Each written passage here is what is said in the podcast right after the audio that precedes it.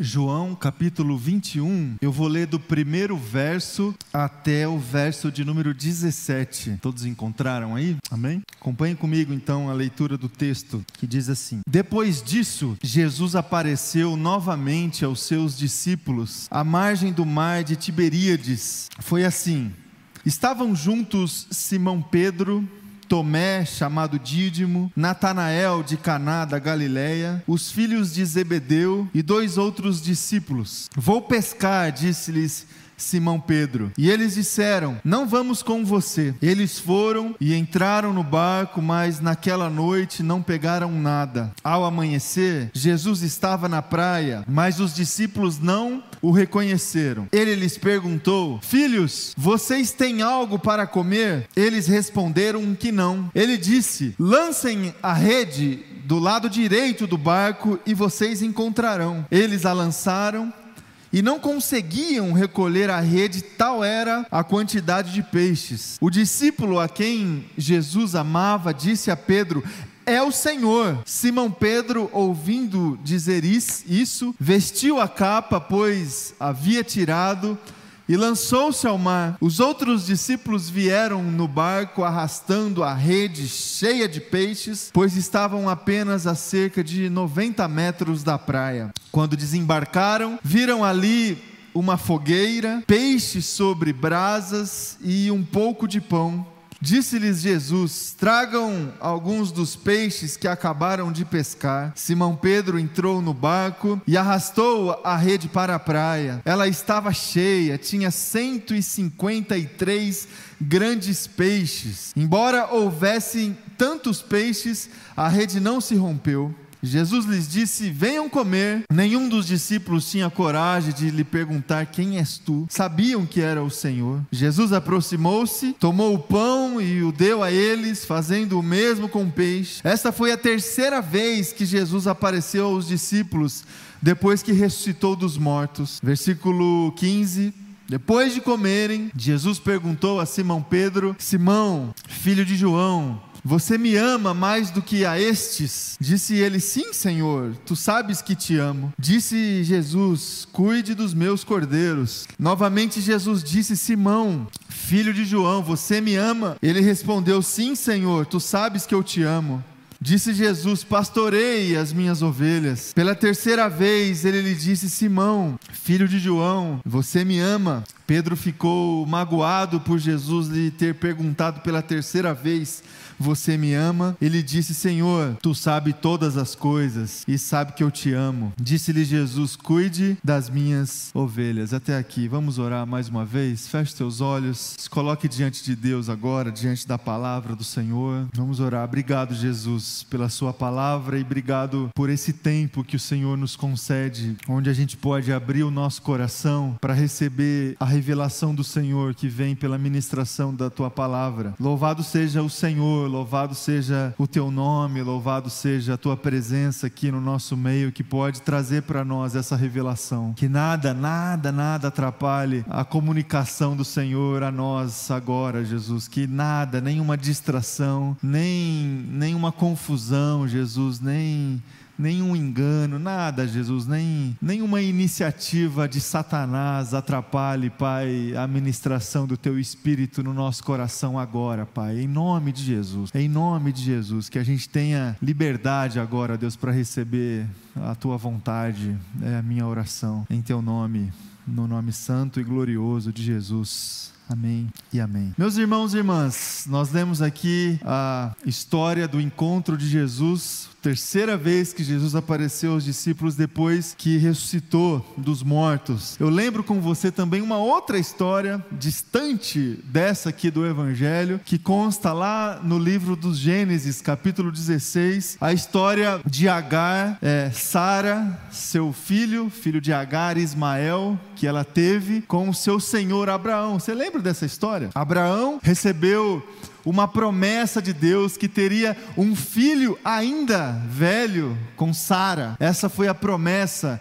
que Deus recebeu de Abraão. Abraão, percebendo que estava é, demorando o cumprimento dessa promessa, conversando com a sua esposa Sara a respeito da promessa de Deus, a sua esposa teve uma ideia de oferecer para o seu marido para o Abraão a sua serva, Sara, para que ela tivesse esse filho prometido por Deus. Isso de fato acontece. Sara oferece a sua serva Agar a Abraão. Abraão, de fato, é, deixa a serva de Sara grávida, grávida de Ismael, e quando ela fica grávida, um problema de relacionamento entre a Sara e Agar começa a acontecer. Não está mais igual. A relação mudou.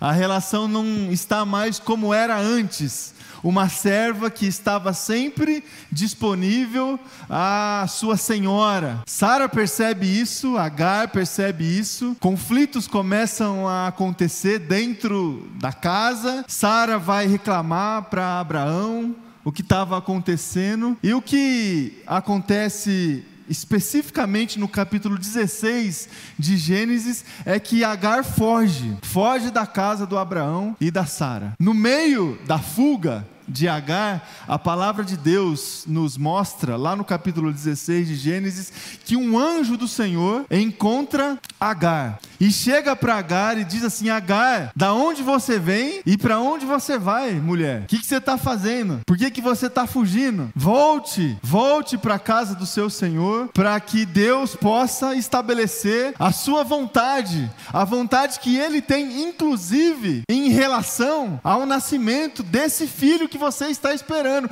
Inclusive, esse filho vai se chamar Ismael. É nesse encontro do anjo do Senhor com Agar que é definido o nome do filho de Agar com Abraão, Ismael. Essa mulher, constrangida com o encontro, com a presença do anjo do Senhor, ela volta. Ela volta e retorna para que Deus continuasse operando a sua vontade, os seus propósitos naquele contexto familiar de Abraão, da Sara e de Agar. Meus irmãos e irmãs, quantas vezes nós, eu, você, Quantas vezes, assim como a Agar, quantas vezes, assim como os discípulos de Jesus, quantas vezes, no meio da nossa caminhada de peregrinação, no meio do caminho onde nós estamos se colocando à disposição de Deus para o cumprimento da vontade do Senhor nas nossas vidas, no meio dessa viagem, no meio dessa jornada, no meio é, dessa peregrinação, quantas vezes nós somos tentados a abandonar a caminhada? Quantas vezes nós somos é, pressionados pelas circunstâncias? Quantas vezes nós somos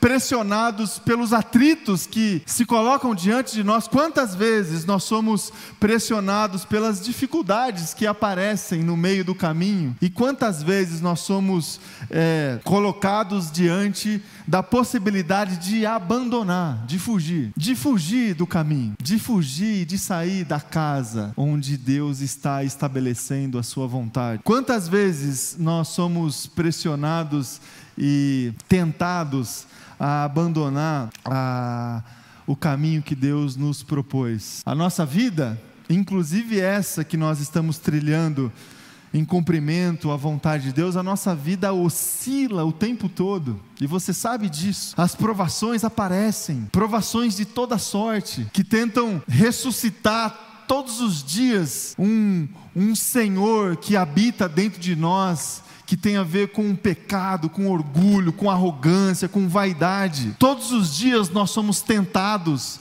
e provados para que esse orgulho, essa vaidade que está dentro de nós possa ditar o rumo da nossa caminhada e da nossa história. E quando nos entregamos a essa vaidade, nós abandonamos os caminhos do Senhor. Quantas vezes essas oscilações que tem a ver com provações que são colocadas diante de nós, que tentam nos prometer coisas, propostas, futuro, que tem a ver com vaidade, com orgulho, com a gente conquistar o que a gente acha que a gente tem que conquistar. Quantas vezes também, meus irmãos e irmãs, provações que têm a ver com dificuldades, com sofrimento, com dor. Quantas vezes também na nossa caminhada, dentro dessa dimensão das oscilações que acontecem na nossa vida, o sofrimento ele se coloca diante de nós, um grande sofrimento, uma grande dor, e diante dela, do mesmo jeito, a gente sofre a tentação de abandonar. Eu não aguento isso aí, estou aguentando, eu não estou aguentando, isso aqui é muito maior do que a minha força, isso aqui é muito maior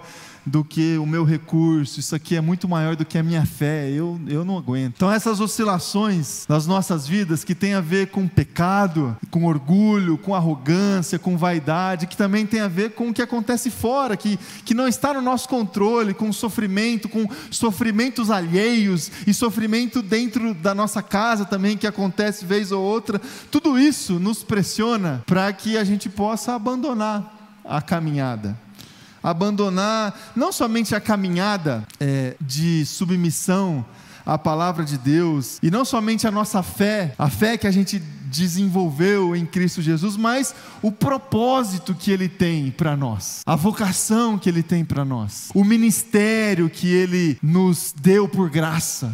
A gente abandona, porque a gente não aguenta, a gente abandona porque alguma coisa aconteceu e a gente se entregou. E aí a gente se perde, e aqui a gente pode se perder de duas maneiras. De uma maneira assim traumática, a gente foge porque a gente não aguentou a dor, a gente não aguentou o sofrimento, a gente não aguentou é, a dificuldade, e por causa de um trauma a gente foge, assim como fugiu Agar. Não estou aguentando isso aqui, essa situação dentro de casa, vou fugir. Então a gente foge por uma questão de trauma. O trauma vem, e aí esse trauma é, cria na nossa vida pendências que a gente não quer enfrentar, que a gente não quer tratar, que a gente não quer curar que a gente não quer resolver, então a gente foge. Eu vou para um outro lugar, eu vou para eu vou para uma outra cidade, eu vou para eu vou para um outro ambiente novo, onde esses traumas não serão resgatados para mim. Eu vou viver na ilusão de achar que eu vou conseguir iniciar uma nova trajetória, uma nova história, uma nova vida. A gente foge vez ou outra por causa de traumas. E aí a gente é, a gente não tem destino, sabe? A gente está fugindo. Qualquer lugar serve, desde que não seja o lugar do trauma. E também há uma outra opção para essa fuga, que é uma espécie assim de fuga alienada. Não tem, não tá, não, não tem relação assim com trauma. Às vezes é uma coisa, às vezes a dor não está, o sofrimento não está. Muito pelo contrário. Às vezes uma situação muito diferente aconteceu na vida que tornou a minha caminhada uma caminhada alienada. Eu, eu fui enganado pela minha vaidade, pelo meu orgulho, pela minha arrogância e eu saí do caminho para um outro caminho de alienação. Eu fujo porque eu estou alienado. E todos os destinos me servem porque eu não sei qual que é o certo. Eu perdi este contato direto com a vontade de Deus. Qualquer prazer me serve, qualquer alegria me agrada, qualquer destino que me traga uma sensação que vai é, manter ou até aumentar esse estágio de alienação me serve. Então eu fujo para lugares bons, para boas experiências, para boas sensações. Então existem essas duas possibilidades de fuga que às vezes nós somos tentados a trilhar. A fuga traumática, que é aquela que nos leva a sair de um lugar de dor e de sofrimento para qualquer outro que não seja esse, e a fuga alienada, que me leva para qualquer lugar que me traga algum tipo de sensação prazerosa, algum tipo de alegria que possa me satisfazer. Meus irmãos e minhas irmãs, nós, como filhos e filhas do Senhor, a gente possui um caminho só, um caminho só. A jornada que nós iniciamos quando nós tivemos um encontro com Cristo Jesus, essa jornada é uma só. Esse caminho, essa jornada é exclusiva para mim e para você, no sentido de nos levar ao cumprimento pleno da vontade de Deus nas nossas vidas, a saber, a vida eterna, a salvação que Ele nos prometeu por graça. O caminho é um só, não tem desvio, não tem várias opções, que nem às vezes a gente encontra na cidade de São Paulo, que você pode chegar no mesmo lugar por várias opções. Em, em, não tem Waze espiritual na caminhada que vai te desviar de, do trânsito, ou do trauma, ou da alienação. O caminho é um só. E nós precisamos preparar o nosso coração preparar nossa fé para que a gente permaneça nesse caminho de submissão a Deus, da fé em Cristo Jesus e da e do cumprimento da vontade dele que tem a ver com o propósito que ele tem para nós. Esse é o caminho. Esse é o caminho que Cristo Jesus apresentou nos evangelhos. Esse é o caminho, o caminho do reino, o caminho da vida eterna, o caminho da graça, o caminho do amor. Esse é o caminho que ele apresentou para os discípulos. Vem, me segue. Foi, esse é o convite, me segue. Eu estou indo para um lugar, eu estou indo de volta para o Pai, eu estou indo para a satisfação do reino de Deus, é para lá que eu estou indo. Você que deseja me seguir, tome a sua cruz e vem. Essa é a caminhada, essa é a jornada. É isso que foi proposto para os discípulos, para todos eles. Para Pedro, quando Jesus chegou a Pedro, não aqui, no texto que nós lemos no capítulo 21 de João, mas em outra ocasião, numa experiência muito semelhante à experiência que eles tiveram aqui no capítulo 21, onde Jesus chega para Pedro, Pedro estava no seu ofício como pescador, e Jesus chega para o Pedro do mesmo jeito: oh, você, não, você não pegou nada a noite inteira, lança a rede ali no outro lugar, do outro lado. E aí um milagre acontece, uma pesca maravilhosa acontece. Pedro, encantado, admirado com o que havia acontecido, ele se prostra aos pés de Jesus e se entrega a Jesus e diz: Jesus, eu vou te seguir agora. Não sou mais pescador de peixe, eu vou ser pescador de homens. Essa é a jornada. Jesus chegou para os discípulos, para todos eles e para Pedro, com esse caminho, apresentando esse caminho. Vocês que desejam a vida eterna, a graça, o amor, me seguem. Esse é o caminho. Acontece que no meio da caminhada, alguma coisa aconteceu. No meio do caminho estava ali já é, prevista, os discípulos que não haviam entendido, mas já prevista, estava no caminho uma cruz, um grande sofrimento, a morte, a injustiça, perdas, a desilusão, a frustração. Imagine vocês, meus irmãos e irmãs, os discípulos começaram a seguir Jesus e Jesus estava prometendo um reino, um novo reino que ele iria implantar. Isso motiva isso agrega, isso chama gente, isso chama multidão, isso junta pessoas.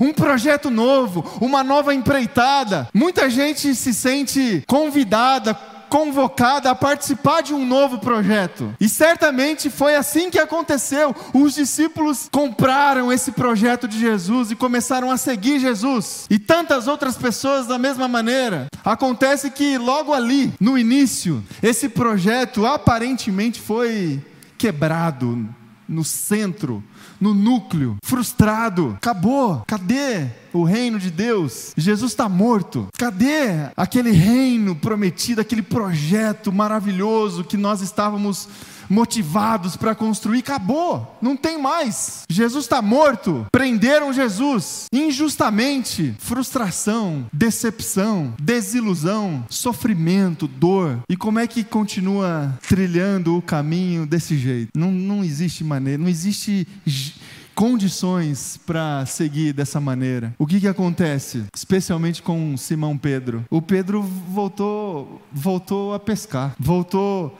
a fazer o que ele fazia antes, porque não tem mais, não tem mais caminho, não tem mais, o, o plano não tem mais, acabou, o projeto acabou. E aí, aqui no capítulo 21 de, do Evangelho de João, Jesus aparece novamente. E o incrível é que Jesus, ele, de uma maneira completamente constrangedora, didática, a gente até, às vezes até falta palavras para a gente qualificar o método de Jesus, mas o que de fato aconteceu é que Jesus recriou a cena. Ele recriou a cena. Pedro voltou a pescar e novamente ele passou a noite inteira e não pegou nada, pescou nada. E novamente, Jesus lá da praia, distante 90 metros do barco, Jesus, ó, oh, joga a rede aí do lado direito, vamos ver se tem alguma coisa aí. E novamente os peixes vieram, e novamente a admiração, o encanto com o Senhor veio. E aí João João chega para Pedro e diz: Ó, é o Senhor. Como que se lembrando da outra experiência. É o Senhor, só pode ser. Imagine, meu irmão e minha irmã. Eu não sei como é que foi o seu encontro com Jesus. Eu não sei se você tem uma, teve uma experiência assim com Jesus marcante assim, sabe? É, e, e, que você e que você se lembra assim. Imagina é, Jesus refazer essa experiência para você e você se lembrar que, que você está passando novamente pela mesma experiência de resgate, de volta, de retorno. Imagine, João chegou para Pedro, é o Senhor, e o Pedro, o que, que o Pedro fez? Pulou no mar e foi na direção de Jesus. Intempestivo que era, não tinha paciência, ele pulou e foi. Chegando na praia, Jesus já aguardava todos eles para o momento da comunhão, o momento do partir do pão. E certamente muitas coisas aconteceram ali naquele naquele episódio. Mas certamente esse momento que Jesus esteve ali com os discípulos na praia serviu para, de algum jeito, ele mostrar para os discípulos que o caminho o caminho está aqui, ó. Sabe o projeto? Vocês se lembram das minhas palavras, do estabelecimento do, do, do reino? É isso aqui. É comunhão. Ah, Jesus, mas a gente não vai é, bater de frente com o Império Romano, a gente não vai. Não, é isso aqui, ó. O projeto é esse. O caminho é isso aqui. É comunhão. Mas e as outras coisas, Jesus? Quais outras coisas? O que, que importa além desse momento aqui? O que, que importa, meus irmãos e irmãs, na nossa vida, para além da nossa comunhão com Deus? Nada. Nada mais importa. E aí depois, depois da refeição, Jesus preparou um momento específico com com Pedro. Talvez eles saíram meio de lado e Jesus chegou para Pedro e dizia: "E aí, Pedro, você voltou a pescar, né? Você fugiu, você me ama. Te amo, Jesus. Então volta, volta, cuide das minhas ovelhas. Aí, pela segunda vez, Jesus perguntou para Pedro: Pedro, você me ama. Pela segunda vez, eu te amo, Jesus. Então volta. Então volta para o caminho. Volta e, e cuide das minhas ovelhas. Pela terceira vez, esse diálogo acontece e Jesus pergunta para Pedro: Pedro, você me ama? E aí a palavra do Evangelho mostra que Pedro se entristece porque Jesus perguntou a ele pela terceira vez e responde dessa maneira: Jesus, tu sabe de todas as coisas, você sabe que eu te amo. E aí Jesus, Jesus disse: então cuide das minhas ovelhas, volta. Meus queridos, meus irmãos e irmãs, eu não sei se você já passou por um momento assim, de ter que voltar. Eu não sei se você está, inclusive, exatamente passando por um momento assim. Uma avaliação que, que eu faço desse tempo que nós estamos vivendo, de pandemia, de muita dificuldade, de muitos distanciamentos, é que muita gente abandonou o caminho. Muita gente. Muita gente fugiu para não enfrentar o trauma. Muita gente também fugiu por alienações, por promessas alheias, por situações diversas. É uma avaliação que eu faço e e não é só levando em conta o nosso contexto aqui como igreja local, mas olhando de uma maneira bem ampla para a vida é, e para a fé das pessoas. Porque para muita gente, a fé dependia de agenda. Para muita gente. A fé dependia de agenda. E quando a agenda saiu, não sobrou nada. E eu creio que muita gente vai precisar voltar. E não voltar sim para a agenda, para frequentar um culto, para frequentar uma igreja, para muita gente vai precisar voltar para a fé. Muita gente vai precisar ter um encontro como esse que Pedro teve com Jesus. Para muitas pessoas, Jesus vai chegar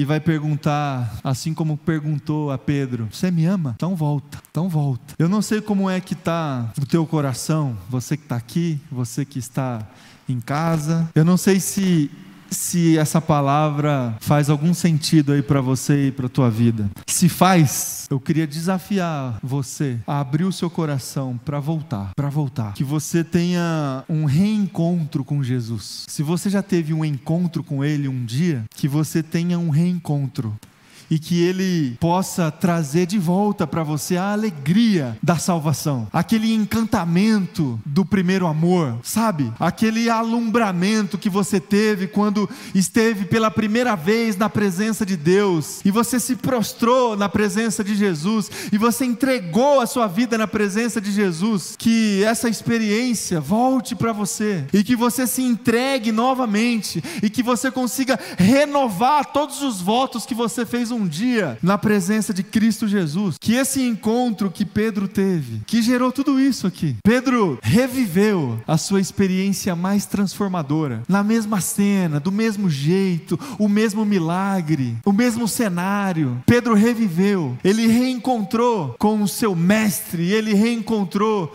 com o seu Deus, ele reencontrou com Cristo Jesus. E esse reencontro trouxe novamente a alegria, a salvação. Pedro havia debaixo de muita desilusão, de frustração, ele voltou a pescar e certamente ele voltou a pescar assim, sem nenhum tipo de motivação, de contentamento. Ele voltou a pescar porque era a única coisa que ele sabia fazer. Quando Jesus o reencontra, quando o milagre acontece, a palavra diz que ele veste a capa, ele pula na água no mar e ele vai ao encontro de Jesus. A alegria da salvação que só a presença de Deus, só a presença de Jesus pode gerar no nosso coração. Isso voltou. E também esse retorno acontece na nossa vida e aconteceu na vida do apóstolo Pedro a partir de um confronto, de um confronto.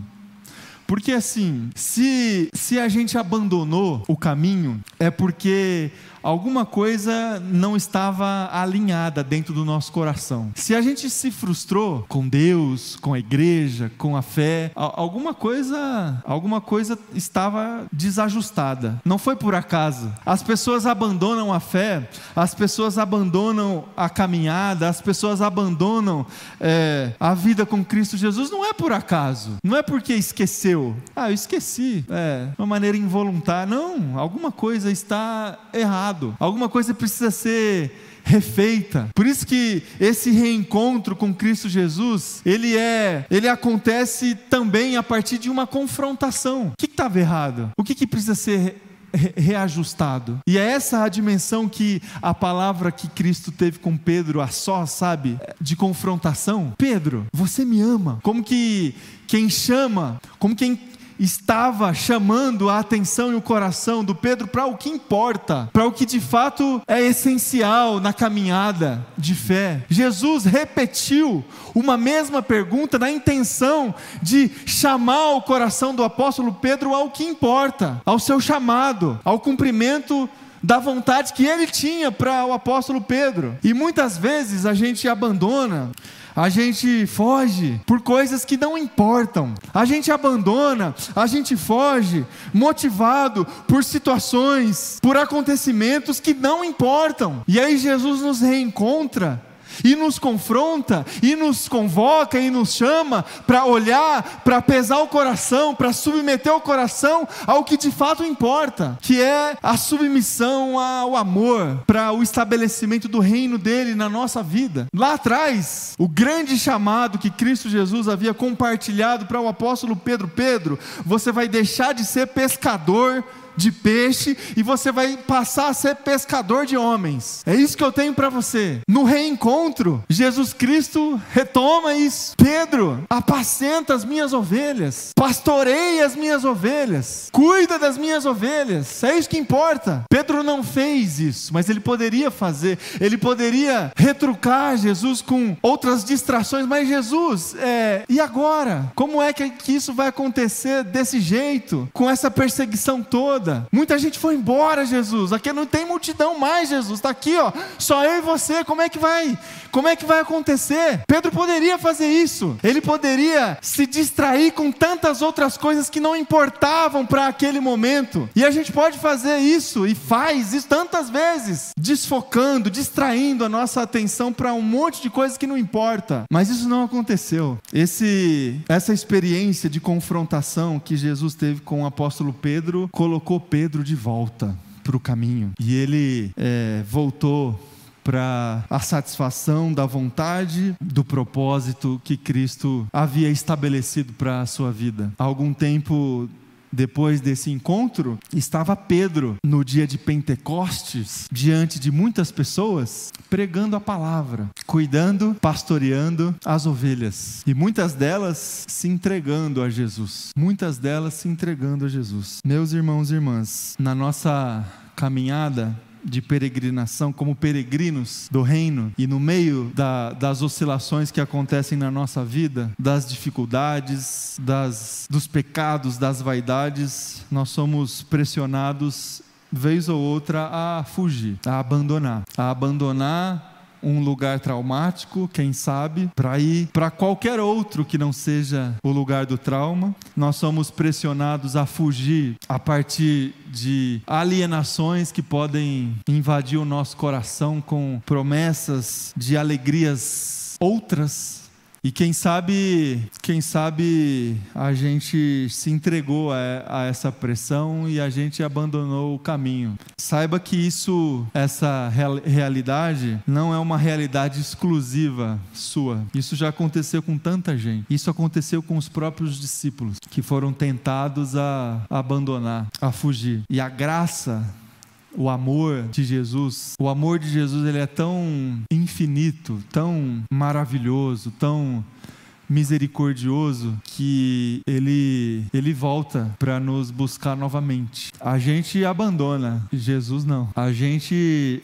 a gente desiste, Jesus não desiste. Jesus não desiste e ele não desistiu de você. E ele não vai desistir de você. Ele abandona a multidão e ele vai atrás só de você para trazer você de volta, porque ele é o bom pastor. O bom pastor ele está preocupado com uma ovelha, com uma ovelha. Os outros, eles estão muito mais preocupados com as outras 99, porque as outras 99 trazem muito mais benefício do que uma que sai. O bom pastor, ele está preocupado com uma pessoa. O bom pastor é Cristo Jesus, que não desiste, que volta, que prepara uma mesa, que nos convida novamente para sentar, para conversar, nos reencontra, nos confronta e nos convoca para voltar. Esse é Jesus. Essa é a graça de Jesus, completamente distinta de qualquer atributo que a gente pode desenvolver na nossa vida. Completamente diferente de nós. É o amor de Deus. Vamos orar. Convidar você a se colocar em pé aí no seu lugar.